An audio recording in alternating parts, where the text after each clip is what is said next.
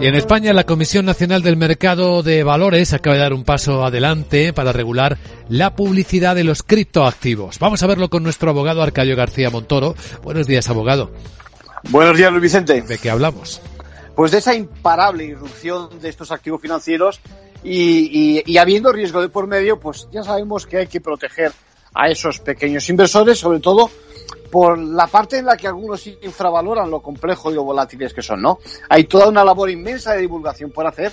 De momento ya tenemos algo que es muy importante, aunque a alguno no le parezca, como es esa propia definición, saber en qué consisten. Es decir, que los criptoactivos son una representación digital de activos o derechos que se transfieren o se almacenan mediante tecnologías que se denominan de registro. Y ahí estaría incluido todo esto que llamamos criptomonedas, tokens, etcétera, ¿no? Sí, pues eso, eso que se representa al final en, de forma binaria, ¿no?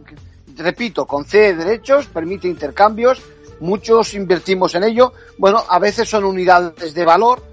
El caso es que si ya es complicado entenderlo para el gran público, imagínense cómo se lo pueden vender, entre comillas, lo de vender a uno, ¿no? Sin embargo, el modelo que la circular de la CNMV dibuja, por lo que vemos, no crea un cuello de botella a estos productos exigiéndoles un permiso para acceder al mercado, sino que se contenta con que se comunique el mensaje si estamos ante campañas masivas. Diríamos que es un modelo, digamos, para un espacio, para un entorno maduro. Eso sí, hace hincapié en que todo aquel que esté relacionado con esta compra-venta, asesorando o las propias plataformas se sometan a estas circulares. En conclusión.